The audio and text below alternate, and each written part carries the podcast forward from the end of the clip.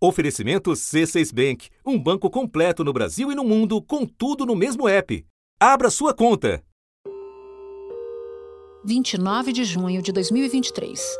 Bolsonaro diz desconhecer a minuta golpista encontrada em janeiro daquele ano pela Polícia Federal na casa de seu ex-ministro da Justiça, Anderson Torres.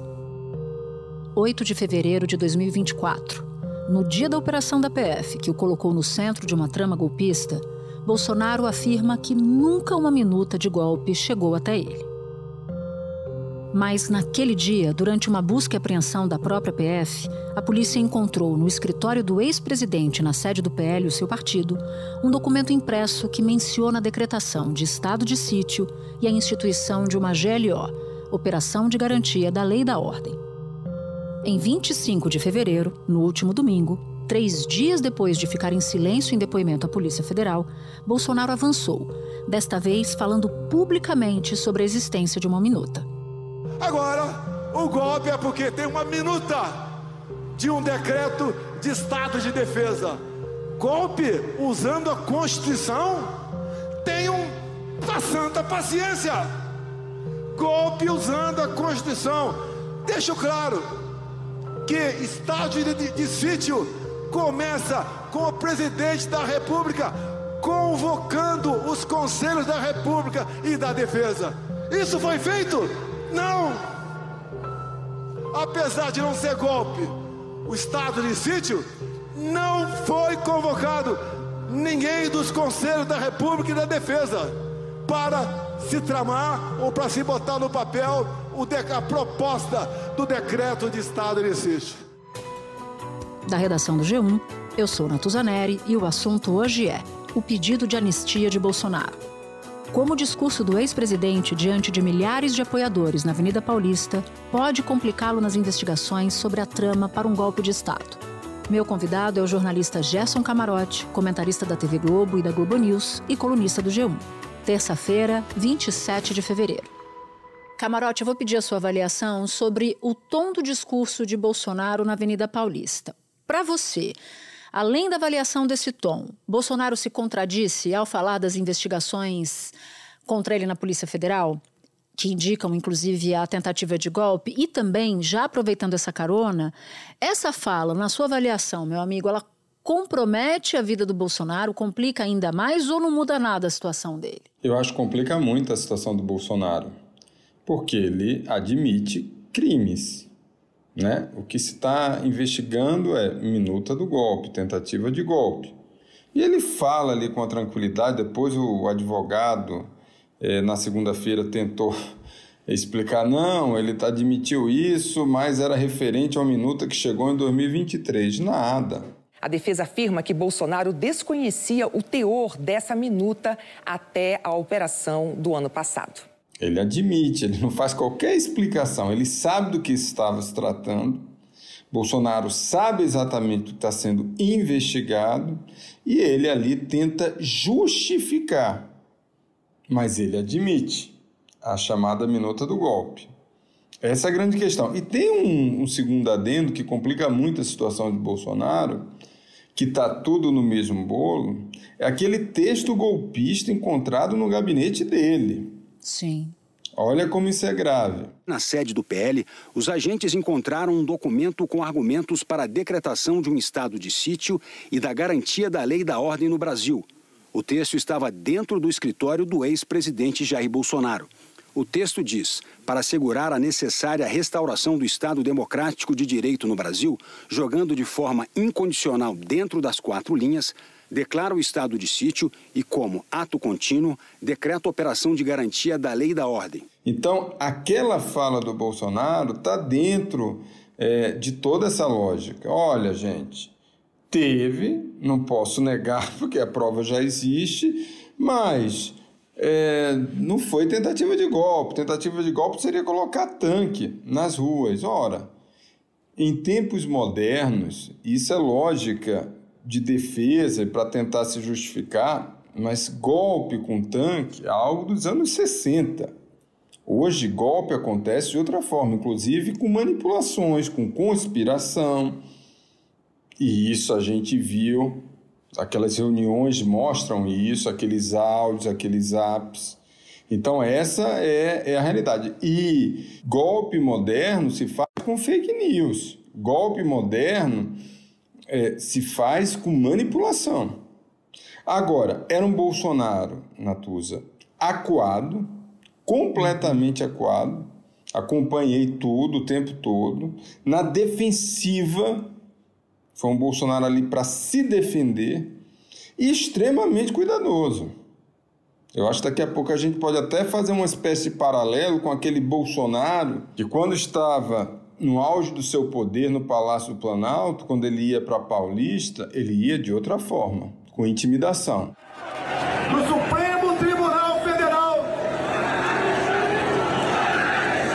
perdeu as condições mínimas de continuar dentro daquele tribunal. Dessa vez, não. Ele jogou na retranca. Eu acho que você traz um paralelo ou uma proposta de comparação interessante sobre o tom do Bolsonaro. Então, a gente tem aqui dois discursos. O discurso de ontem, em que ele fala de pacificação, em que ele não fustiga o ministro Alexandre de Moraes e o discurso do 7 de setembro de 2021, no mesmo lugar, na Avenida Paulista, em que ele dá declarações bastante assustadoras que a gente cobriu naquela época. Agora também tem uma diferença de fotografia, camarote. Não só o tom é completamente distinto, mas também a foto, porque na foto da Paulista do dia 25 de fevereiro não tinha os generais, os militares, né, que tinham e estavam em peso naquele discurso super agressivo de 7 de setembro de 2021.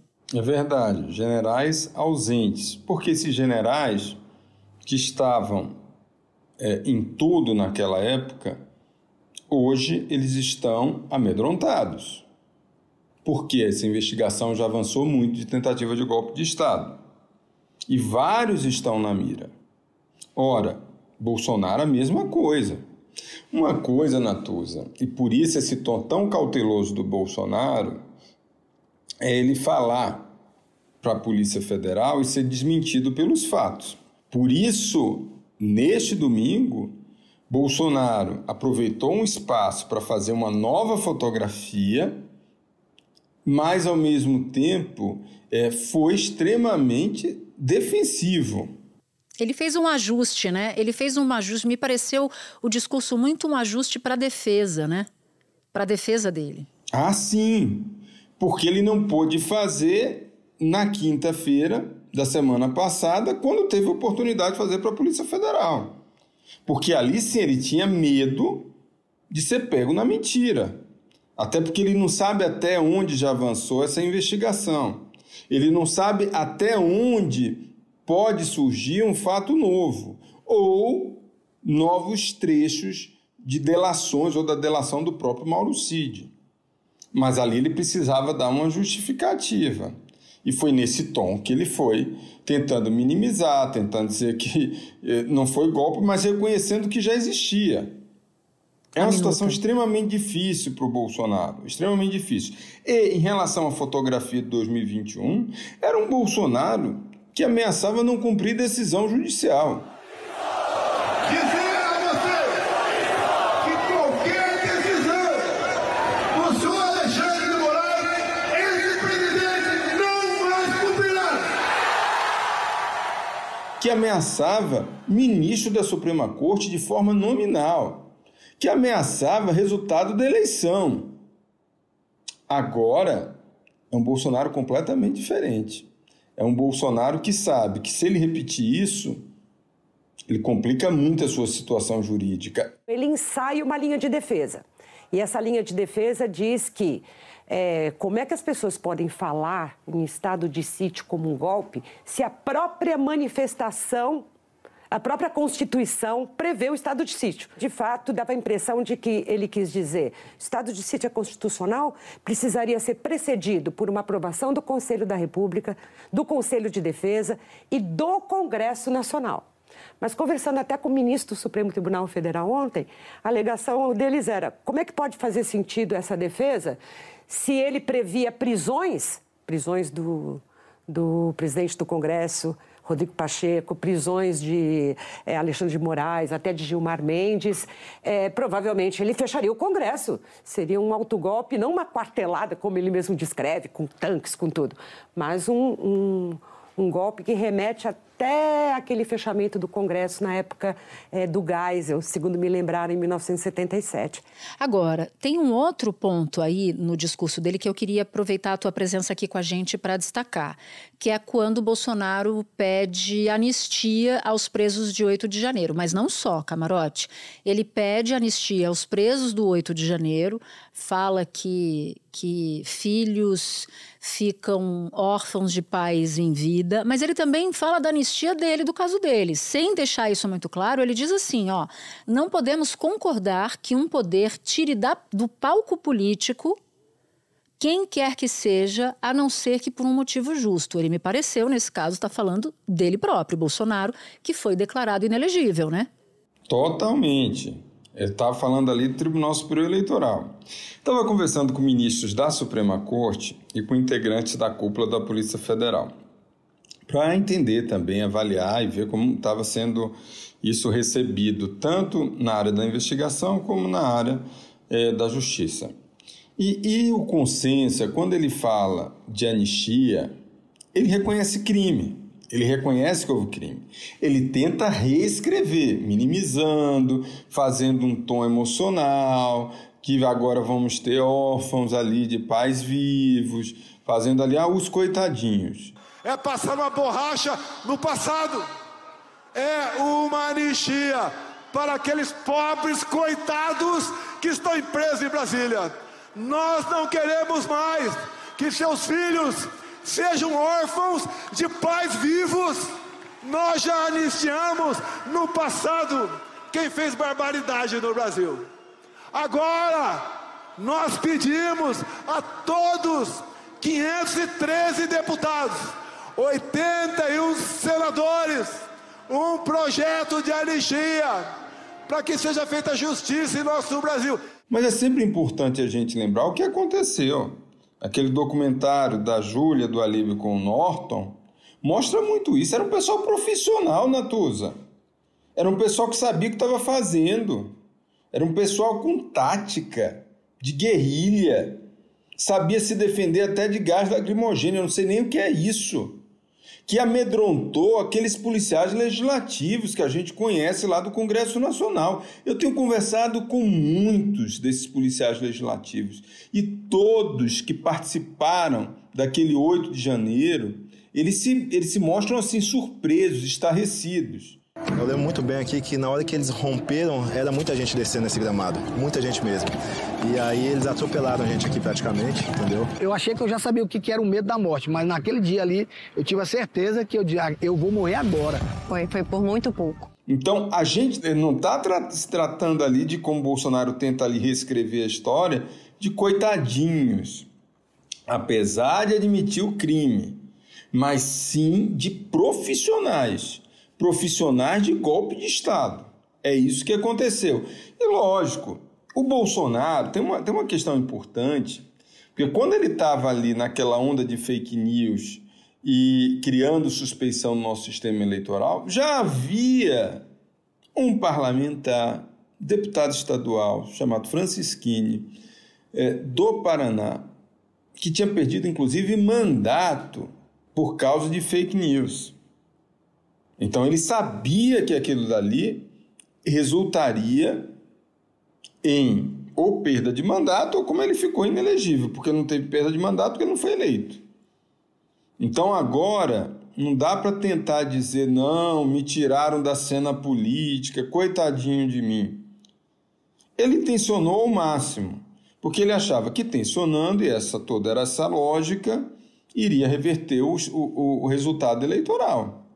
Foi uma eleição apertadíssima e foi mesmo, mesmo com toda a máquina usada pelo Palácio do Planalto, de toda a ordem, desde o ponto de vista econômico a, a, do ponto de vista de fake news, a, que aí é o pior, usando até estrutura de, de Ministério da Justiça, Polícia Rodoviária Federal. A gente viu o que aconteceu naquela eleição de 2022. A Polícia Rodoviária Federal fez pelo menos 619 operações de fiscalização contra veículos que faziam transporte público de eleitores. A região com o maior número de abordagens foi a Nordeste. Eles encontraram imagens de documentos com o mapeamento das cidades ali no Nordeste, onde Lula, no primeiro turno, teve mais de 75% dos votos. Aê, Bolsonaro Urubu, aqui é os eleitores do Lula, ó andando a pé 25 quilômetros para ir votar, que tu botou a, a federal aqui no povoado para proibir o povo votar por Lula. Tem uma análise, camarote, da nossa colega Maria Cristina Fernandes no Valor que me pareceu bastante precisa, mas eu queria saber o que, que você o que, que você pensa sobre ela. Ela diz o seguinte: para além do debate de quantas mil pessoas estiveram na Paulista, o fato é que tinha muita gente, né? Bolsonaro conseguiu levar bastante gente. Ela diz assim que o Bolsonaro ganhou a foto de multidão que desejava para mostrar que ele não está isolado, precisava dessa foto tanto para evitar que a sua bancada no Congresso seja atraída pelo governismo, quanto para impressionar o Supremo com o que seria uma resistência a uma eventual prisão de Bolsonaro. O que, que você acha dessa avaliação da Maria Cristina? Ela faz sentido para você que, além de apresentar uma nova versão para essa minuta que circulava e que passou pelo celular dele em algum momento, segundo o próprio advogado, advogado no ano passado, mas também para fazer esses dois movimentos, o para o Supremo e o para o Congresso. Faz sentido para você? Faz. Maria Cristina é sempre brilhante. É, primeiro era foto. Eu, eu tenho essa mesma avaliação. Independente do número, você tem ali público. Os apoiadores ocuparam sete quadras da Avenida Paulista vestindo verde e o amarelo.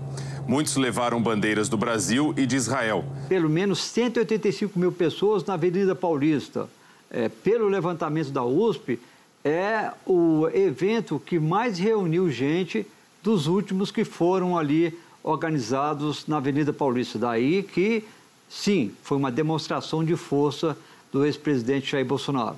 E tem ali uma demonstração de uma liderança política. Bolsonaro é uma liderança política do país. Independentemente de ter perdido a eleição, ele teve quase metade dos votos. Não tem mais esse número até porque depois de tudo muita coisa foi revelada, mas ainda tem um grupo expressivo da população brasileira, um grupo expressivo do eleitorado brasileiro que está com Bolsonaro.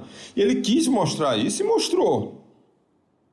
Agora, do ponto de vista de judiciário, é, isso não significa que isso vai influenciar uma decisão. Não vejo um judiciário, um Supremo Tribunal Federal afoito.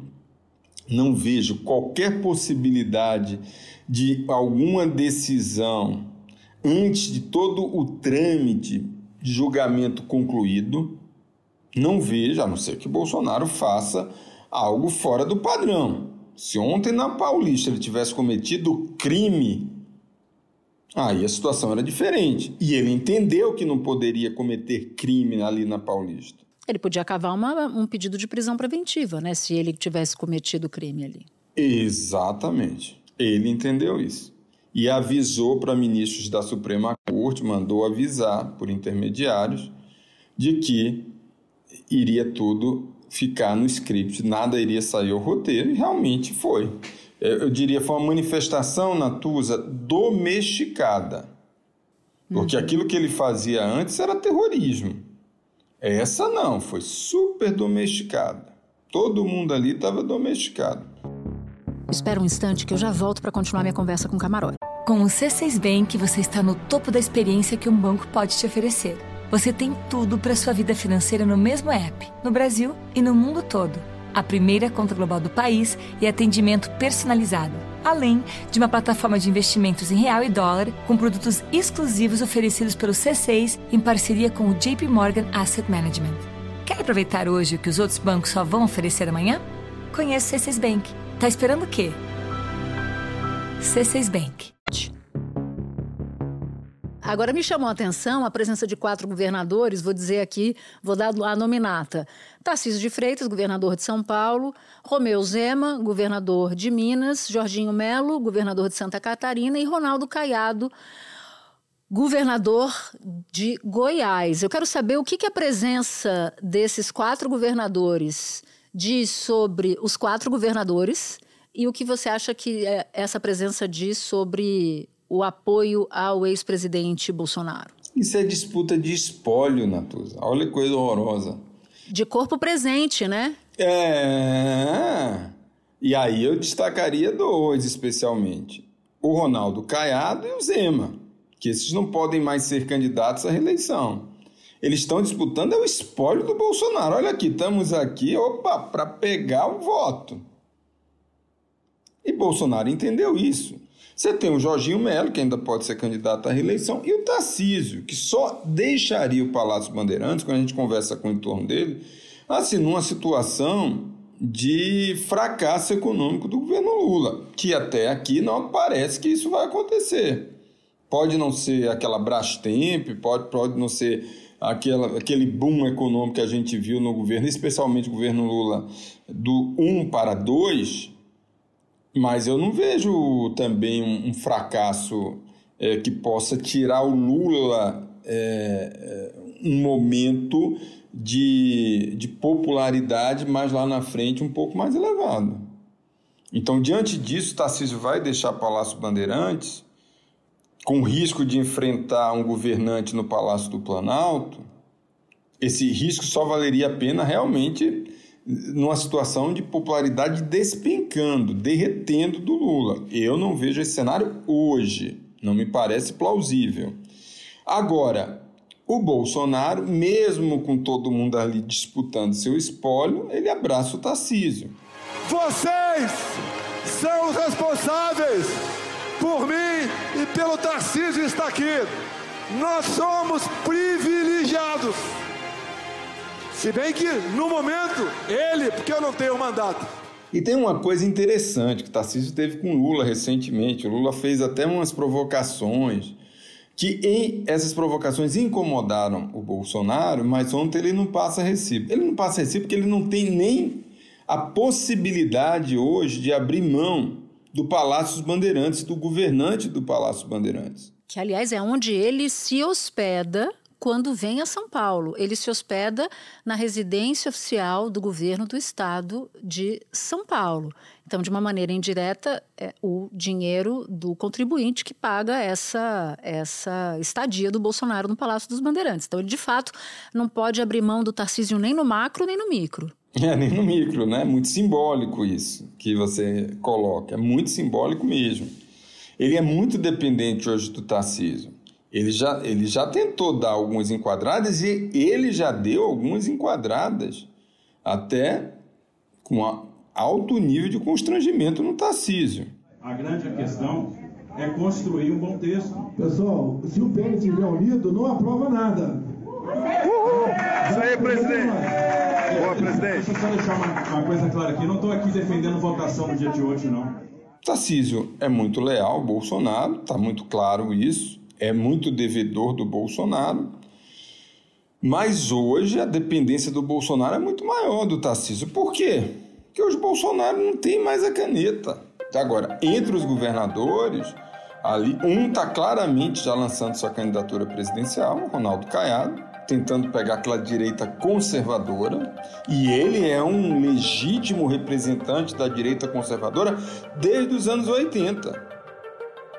Ronaldo Caiado disputou a primeira eleição da presidência da República desde a redemocratização em 1989 e tem uma carreira na política muito consolidada. Ele vai ali para pegar o espólio do Bolsonaro, que sabe que Bolsonaro não tem um candidato natural. E o Zema tenta por esse mesmo caminho.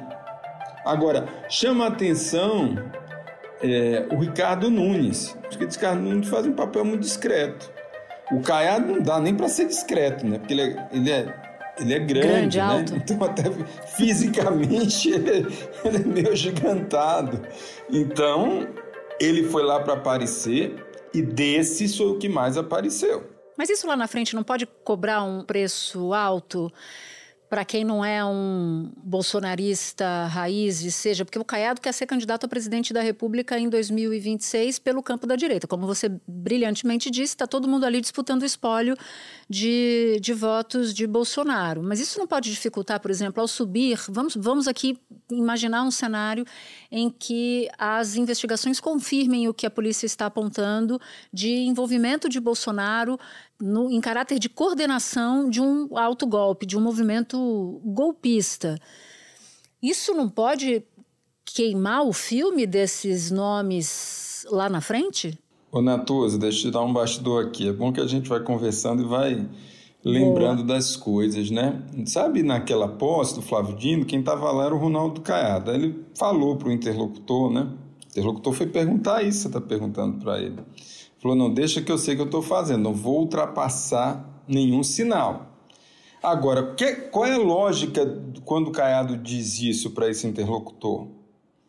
É o seguinte: olha, eu preciso ter, eu, eu não me viabilizo se eu não tivesse bolsonarismo comigo, ou pelo menos um segmento desse bolsonarismo. Ele vai tentar ser o anti-Lula para se viabilizar, ele sabe que só se viabiliza como esse candidato à presidência da República com os votos bolsonaristas. Mas é lembrar que o Caiado estava com Lula no dia 8, dia 9 de janeiro, né?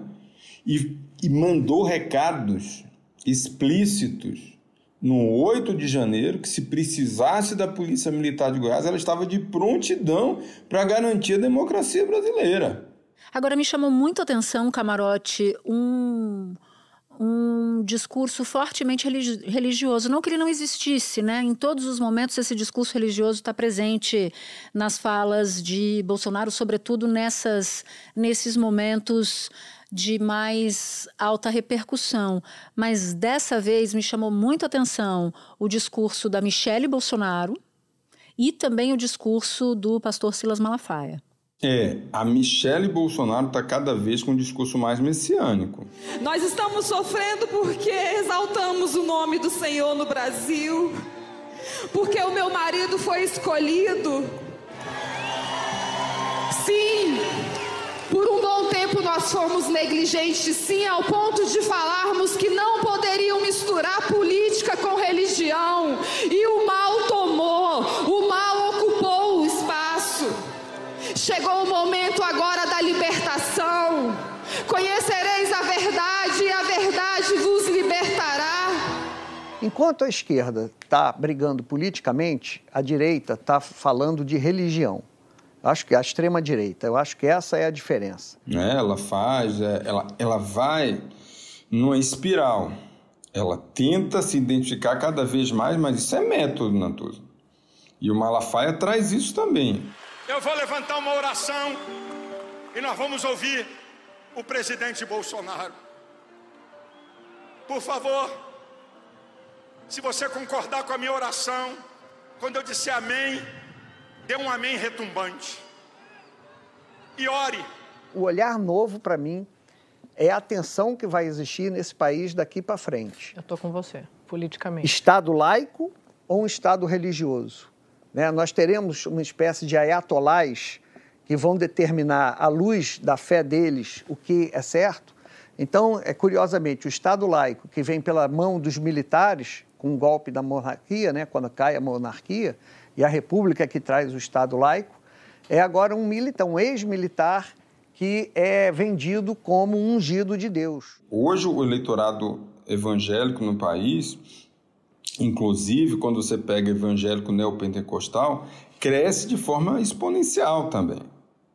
Então, é, quando se faz isso, você tem todo um, um gestual, um discurso, uma fala é, religiosa por trás disso, você tem um objetivo claro de cativar esse eleitorado. O Malafaia vai além, além disso, ele usa essa, essa, essa fala religiosa até com muita ousadia para ser para atacar, inclusive, o Supremo Tribunal Federal. Para fazer o papel que o Bolsonaro fez em 7 de setembro de 2021. E que hoje ele não pode fazer. Então alguém tinha que fazer esse papel. Eu não vim aqui atacar Supremo Tribunal Federal, porque quando você ataca uma instituição, Você é contra a República e o Estado Democrático de Direito. Mas eu vim fazer aqui, eu vou mostrar para vocês a engenharia do mal para querer prender Jair Messias Bolsonaro.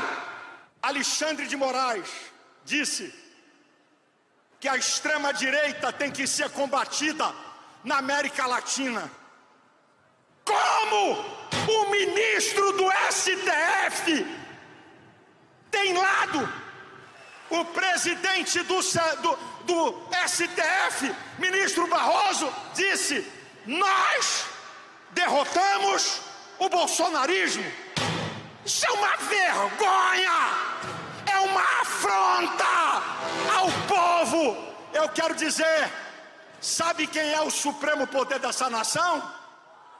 Então deixa com um ali é, que esteja hoje menos no foco de investigação para fazer esse tipo de enfrentamento. Então o escolhido foi o, foi o Malafaia. Mas veja, tirando Malafaia, todo mundo ali teve um, um tom muito cuidadoso. E Michele, Michele está se preparando para a política. O Bolsonaro, hoje, precisa também da Michele. Michele precisa do Bolsonaro, mas acho que o Bolsonaro ele tem uma dependência. Nem confia, tá, Natuza? Não confia na Michele Bolsonaro. Com quem eu converso ali do entorno do Bolsonaro, a confiança é zero.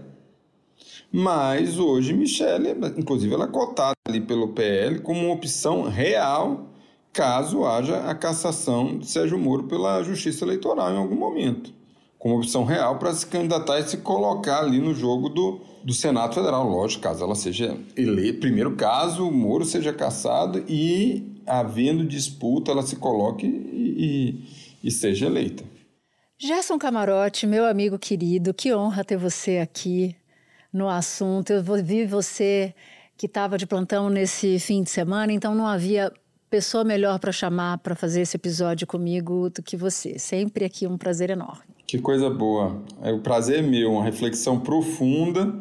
Eu ouvinte sempre do assunto, então assim, me chama sempre.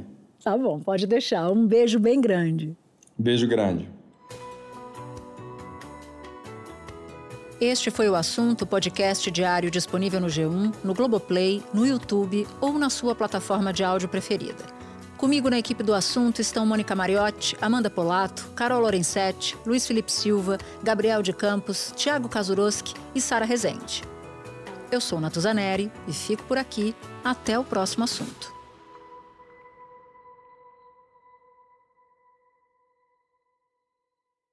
Você no topo da experiência financeira que um banco pode oferecer. Escolha um banco completo no Brasil e em qualquer lugar do mundo. Abra sua conta no C6 Bank.